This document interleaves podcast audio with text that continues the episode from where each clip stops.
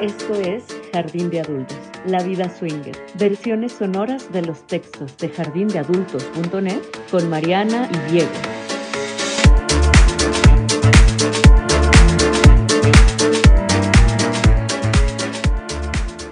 El boyerista del espejo o de orgías y mirones. En esta historia no hay nada fuera de lo común, solo un marido mirón en una orgía.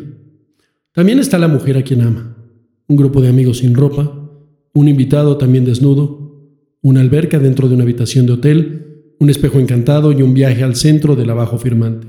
Nada que no se haya publicado antes, pero es un relato sobre boyerismo y sexo en grupo, así que podría gustarles.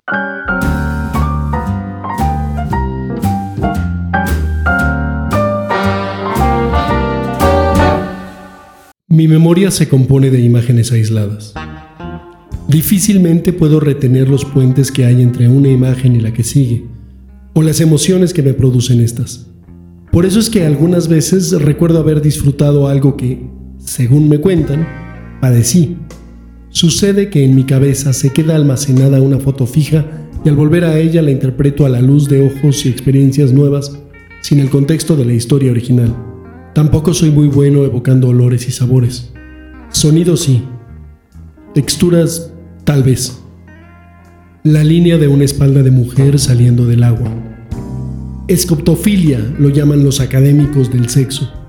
Ver es la forma más pura que tengo de participar en cualquier encuentro sexual.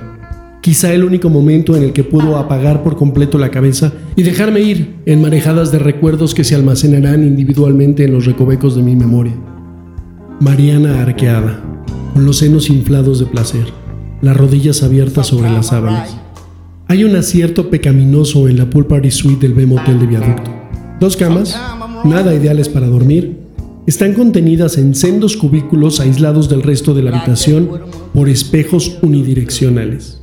Desde el interior de los minúsculos recintos se puede ver lo que pasa en la alberca y en la barra, pero las camas y sus secretos permanecen detrás del reflejo, ocultos para las personas que siguen en la fiesta. Su boca entreabierta, hambrienta, disponible y su cuello que se alarga buscando algo para devorar. Sin embargo, el espejo no es perfecto. O si lo es, nunca mejor aplicada la frase todo depende del cristal con que se mire. Desde algunos ángulos, o con la iluminación adecuada, la realidad encerrada en los cubículos asoma tímida y clandestina. Su torso es un lienzo blanco. Detrás de ella, una sombra se apodera de la luz que emana de la piel, un subir y bajar rítmico. Aún mejor, si uno se acerca y pega la cara al vidrio y hace una cueva con las manos alrededor de los ojos, el espectáculo se revela por completo. Se trata de un gesto simple y lleno de significado. La misma estrategia que aprendimos de niños para descubrir desde la ventana lo que las noches lluviosas ocultaban en la calle.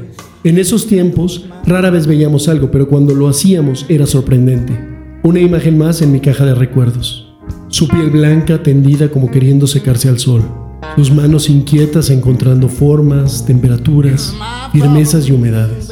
Los sonidos de Mariana ya habían llegado a buscarme hasta el remoto rincón de la alberca en que esperaba que pasara la nube negra que, por unos minutos, me atacó el pensamiento. Desperté del sopor de la nostalgia, adivinando con el oído lo que habría del otro lado del espejo.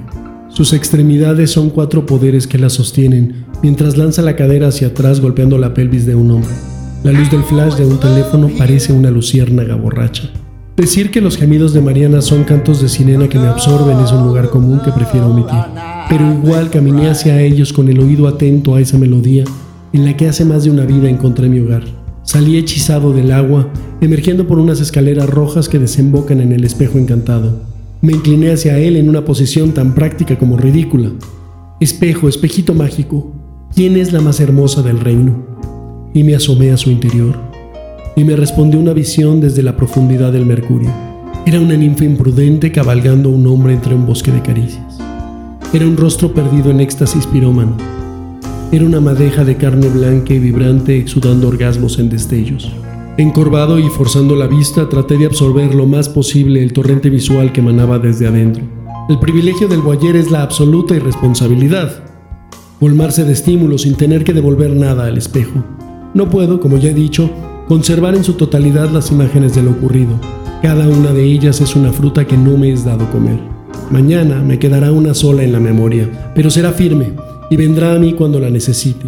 Por eso tuve que elegir con cuidado en la cornucopia efímera y desbordada una manzana para devorar con el recuerdo, una mordida embrujada que pudiera después evocar entre mis sueños. Es ella, Mariana, la mujer blanca que algunas veces es espuma y otras veces se convierte en vapor de agua. Se eleva volátil desde un cuerpo masculino y terrenal que la clava al horizonte para no dejarla escapar. Su piel recibe agradecida el golpeteo de unos látigos que diligentemente operan un par de criaturas desnudas y sedientas. Ella se mueve como un pistón acelerado. Cada vez que baja se le escucha perder el juicio y cuando sube parece que fuera a elevarse. El vapor es cada vez más caliente y el aliento más escaso. Su piel podría romperse inflamada de placer. La lujuria también aumenta la presión cuando sube su temperatura, y no hay sistema que resista para siempre. Finalmente estalla. El movimiento se detiene en un grito largo, como el de las teteras cuando avisan que se vienen. El vapor se vuelve agua, y Mariana se condensa exhausta sobre el pecho de un hombre que la abraza. I love you, I love you, little girl. That's why I got to be right.